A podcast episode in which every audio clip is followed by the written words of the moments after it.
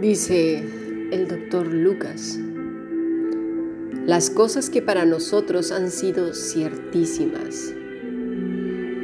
Plerofereo es la palabra que él utiliza para decir ciertísimas, que quiere decir completamente seguro, convencido, logrado por entero, ciertísima.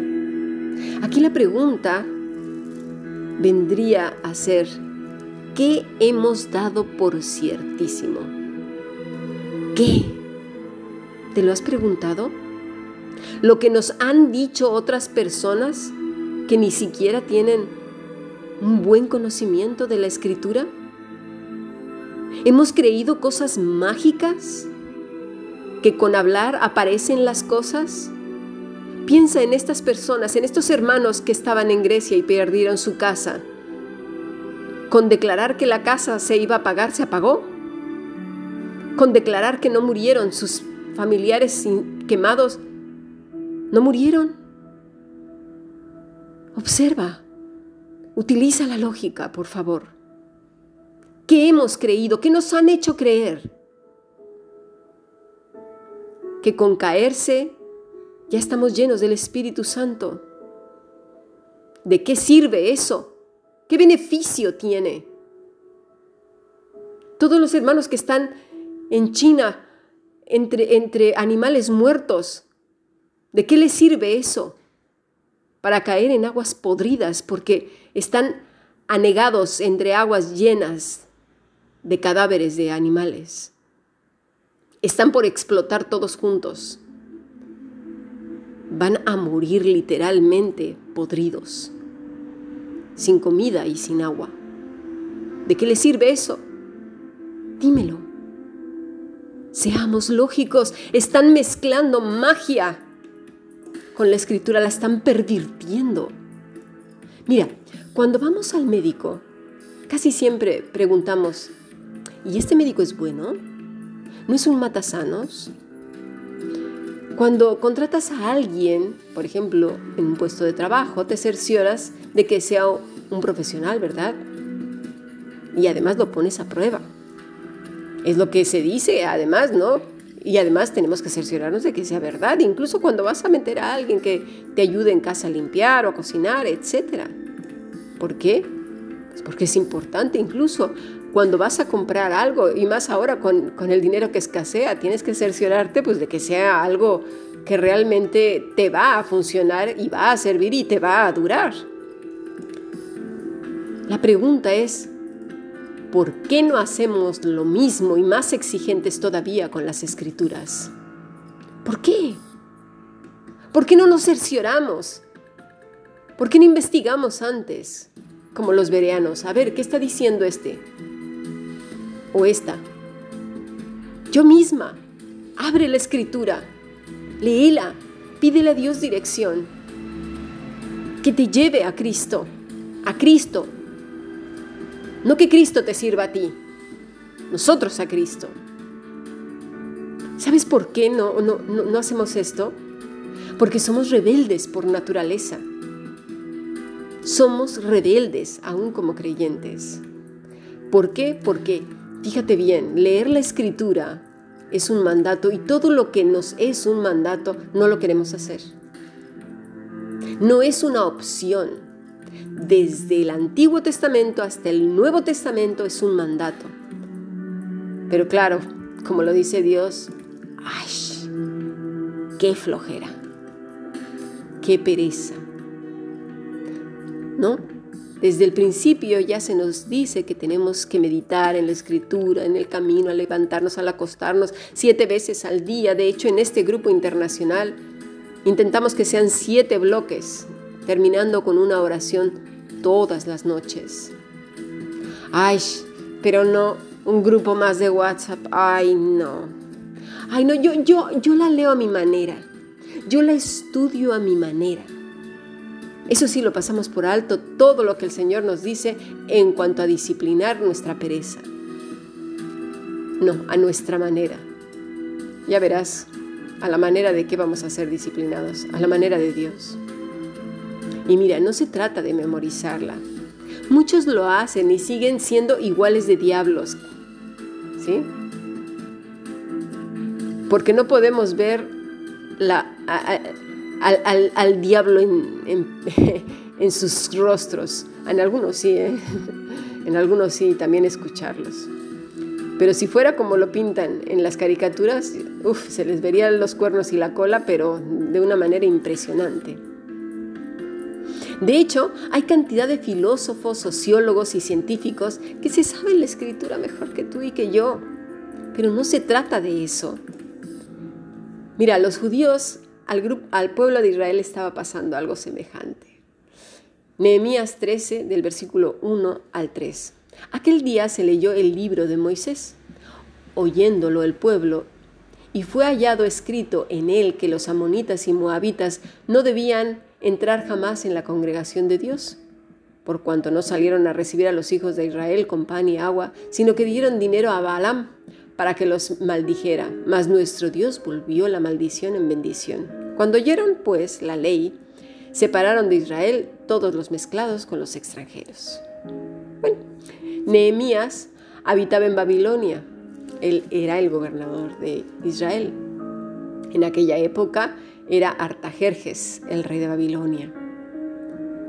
Cuando volvió, eh, Nehemías se encontró con que se habían mezclado con gente moralmente corrompida. Muchas cosas las tenían en su cabeza, pero no tenía ningún efecto en su corazón. Sin embargo, volvemos a leer esta palabra, cará.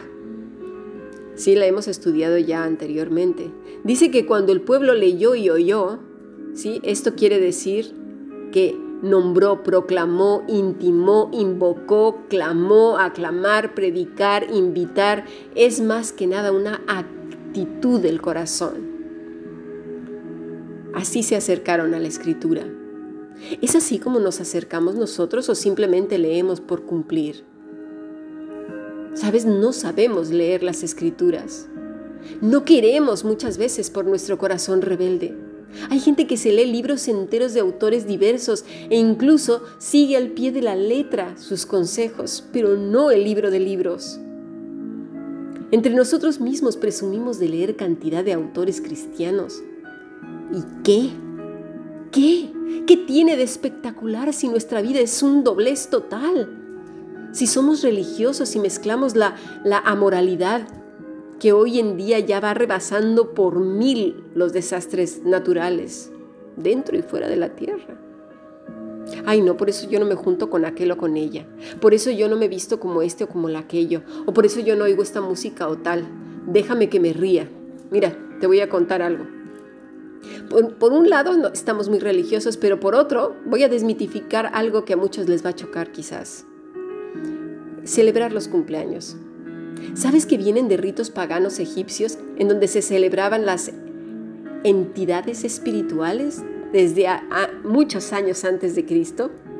Era solo para los faraones y se llevaba a cabo para ahuyentar a los malos espíritus, ya que pensaban que cada año venían con la intención de robarles el alma. El rito se fue extendiendo hasta Babilonia y ellos incluyeron una tarta redonda de harina con cereales y miel. Ay, mira tú qué cosas.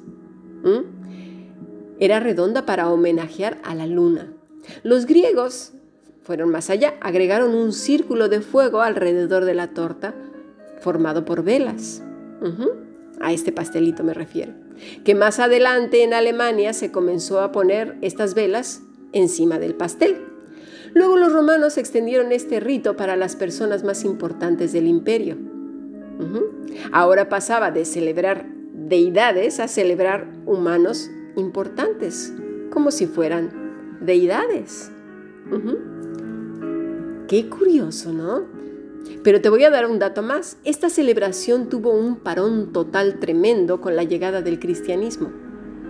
Ellos tenían claro, Colosenses 2.8, Mirad que nadie os engañe por medio de filosofías y huecas sutilezas, fíjate, según las tradiciones de los hombres. ¡Os! ¡Ah, qué cosas! Conforme a los rudimentos del mundo y no según Cristo. Esta ceremonia estuvo prohibida durante mucho tiempo. De hecho, te voy a decir otra cosa. los judíos no la celebraban. Mira tú.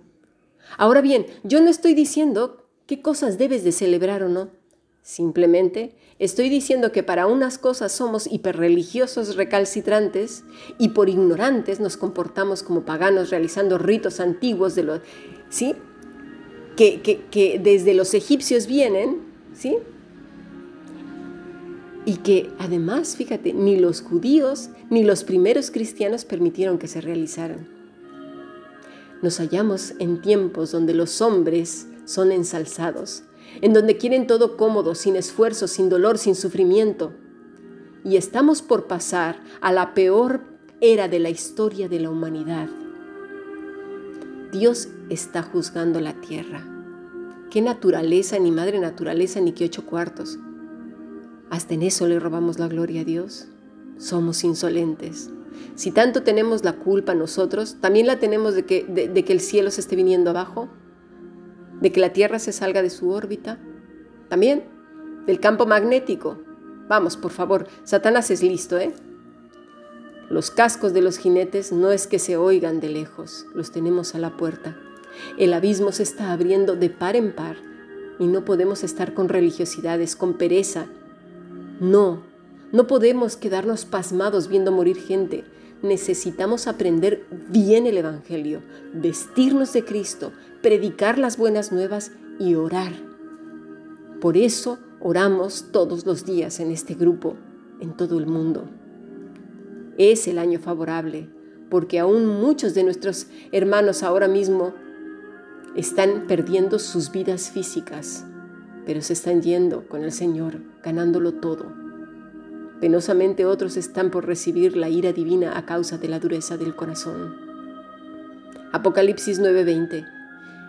Y los otros hombres que no fueron muertos con estas plagas, ni aun así se arrepintieron de las obras de sus manos, ni dejaron de adorar a los demonios y a las imágenes de oro, de plata, de bronce, de piedra y de madera, las cuales no pueden ver, ni oír, ni andar y no se arrepintieron de sus homicidios, ni de sus hechicerías, ni de sus fornicaciones, ni de sus hurtos, y dicen los que adoran las imágenes, ah, yo las venero. Déjame decirte que está relacionada con la hechicería. Hay que leer bien la escritura y estudiarla. Sigamos aprendiendo bendiciones.